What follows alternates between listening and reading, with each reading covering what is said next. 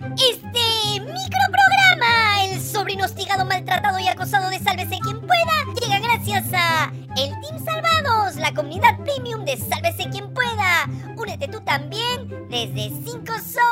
Apoyen chorris, denle like, compartan el video, suscríbanse al canal, tócanos la campanita para ser amigos y sobre todo sigan yapeando y plineando porque nosotros también saldremos de gira para mentir como Pinocho en medios internacionales.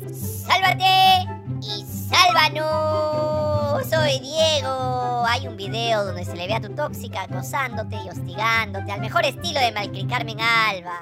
Deja de normalizarlo todo, oye, te desprecio. ¡Ya lanza, pelao! Que mi tía Rosita llega hoy para jalarte las dos orejas.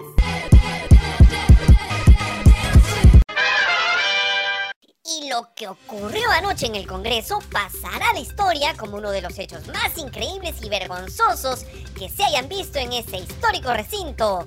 Algo nunca antes visto. Pero primero, como buen chismoso que se respeta, te vamos a dar contexto.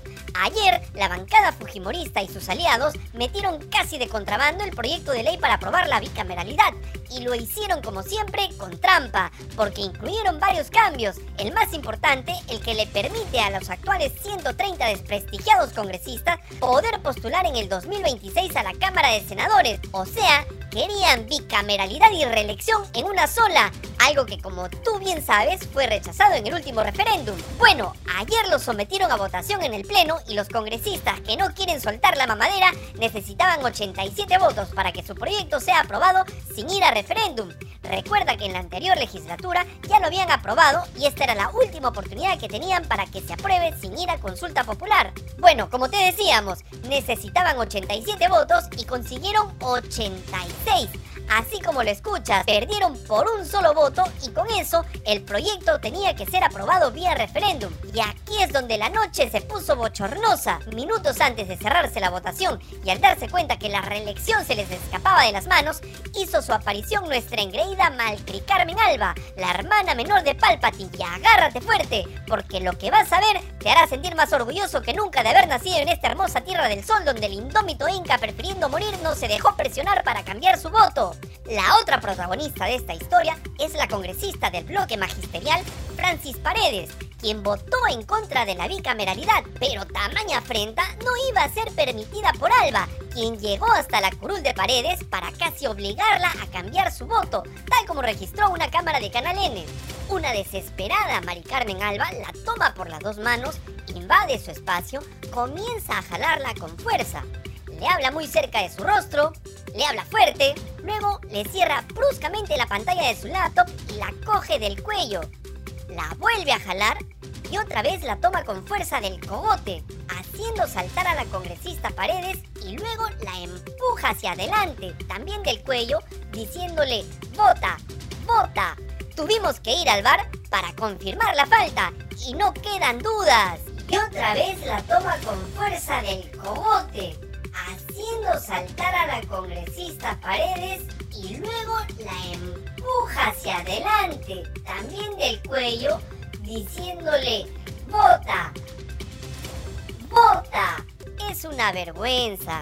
Mari Carmen Alba le sigue insistiendo, golpea a la curul, se levanta, conversa con otros congresistas sin saber qué hacer, la vuelve a tomar de la mano, se la jala y luego vuelve a jalarla de la otra mano. La congresista Paredes parece que no le gusta el turrón de Doña Alba y retira su rostro mirando para el otro lado. La hermana de Palpatín se vuelve a sentar. Ese pelado que llega es el congresista fujimorista Arturo Alegría, quien se suma al acoso contra Paredes para hacerle cambiar su voto. Es la misma escena de cuando tus amigotes te dicen que no te vayas. Dos chelas más y nos vamos juntos. No seas c... El pelado le sigue diciendo que no se preocupe, que él pagaba los dos últimos tragos, pero que cancele el Uber. La grafitera Rosángela Barbarán aparece hablando por celular, igualita a la terca de tu amiga, cuando ya está bien avanzada y a las 4 de la mañana empieza a llamar a su ex para decirle que la recoja porque está aburrida. Este tono ya fue, pero yo la quiero seguir. Habla, ¿dónde estás? Alegría se acerca, se va de avance con Mari Carmen y la abraza con el pretexto de convencer a Paredes para seguirle en su casa, donde ha sobrado escabeche del almuerzo y que el camote está buenazo. El círculo se hace más grande, Mari Carmen Alba se agarra la cara, no sabe qué hacer, le agarra la mano a la congresista Paredes y por poco y no le machuca el botón de votación. La toma se abre y se ven a las otras mesas, donde Bermejo parece decir que todos sus patas se fueron y le enyucaron la cuenta otra vez. La grafitera sigue al teléfono, pero ya la chotearon y ahora va por el plan B que nunca le falla. Finalmente, la congresista Paredes no cambió su voto. Bueno, bromas aparte, lo que se vio en el Congreso es un clarísimo caso de hostigamiento y acoso por parte de la congresista y expresidenta del Congreso, María del Carmen Alba, contra su colega Francis Paredes. ¿Se imaginan qué hubiese pasado si Paredes cedía a las presiones y cambiaba su voto? ¿Qué legitimidad podría tener una ley aprobada de esa manera? Lamentablemente, la congresista Francis Paredes normalizó este clarísimo caso de hostigamiento y acoso y dijo que entendía el comportamiento de Alba, aunque aseguró que nunca pensó en cambiar su voto. Mientras tanto, fiel a su estilo de no tener sangre en la cara y con la dignidad que no la caracteriza, Malcri Carmen Alba negó haber acosado a su colega, pese a que las imágenes la desmienten por completo. Con tal de justificarse, dijo que ella es así, que es muy expresiva y que le gusta abrazar a sus colegas. ¿No nos crees? Escúchala tú mismo, pero ni se te ocurra adelantar el video porque como ya sabes, si nosotros lo vimos, tú también tienes que Venimos, nos abrazamos, nos agarramos el brazo. ¿Así? un abrazo? Sí, yo le he abrazado, le he dicho, le, he abrazado, le he dicho, por favor, tienes que votar. ¿Es en serio? ¿Cómo se puede ser tan carepalo y mentir de esa manera tan espantosa? Eso no fue un abrazo. Las imágenes muestran claramente que fue un cogoteo al mejor estilo de una piraña. Según Alba, la congresista Paredes le escribió para decirle que estaba todo bien y que para cuando otro escabeche. Pero ya en serio, no es la primera vez que la congresista de Acción Popular María del Carmen Alba tiene este comportamiento que denota un claro problema de conducta. Ya es tiempo, tal vez, de que la parlamentaria pida ayuda profesional, por su bien y por el bien de las personas que interactúan con ella todos los días. Volviendo al tema de la votación, los fujimoristas y todos sus aliados no dieron su brazo a torcer y como ya demostraron en las últimas elecciones, no saben perder. El playero Nano Guerra García presentó un pedido de puño y letra para que se reconsidere la votación. Su pedido fue sometido a votación y fue aprobado con 85 votos a favor, 32 en contra y 3 abstenciones. Es decir, el proyecto se tendrá que votar nuevamente y mientras tanto seguirán acosando y hostigando a otros congresistas para que cambien su voto y la bicameralidad sea aprobada en esta legislatura, evitar que se vaya a referéndum y los actuales congresistas que la gran mayoría de peruanos rechaza vuelvan a postular para ser elegidos como senadores. Y mientras tanto, todos y cada uno de nosotros seguiremos siendo meros espectadores de este espectáculo de terror que está llevando al país al abismo político más profundo de las últimas décadas. Ahora sí, sigue comprando tus entradas para ir al cine y emocionarte porque los Transformers llegaron a Machu Picchu y hablan quechua.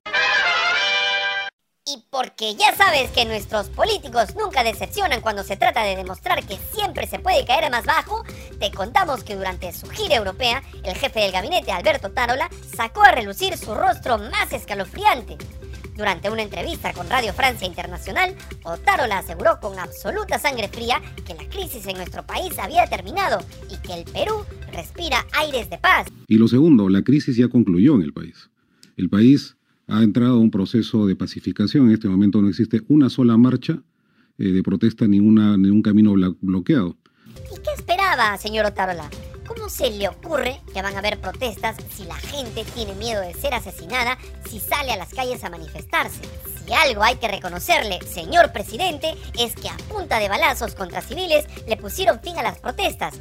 La gente tiene miedo de que la policía o el ejército los mate de un balazo y que todo quede en la más absoluta impunidad porque tienen de su lado al Ministerio Público actuando como su fiel cómplice. ¿A eso le llama usted paz y tranquilidad? Hay 60 muertos, 49 de ellos por disparo de armas de fuego.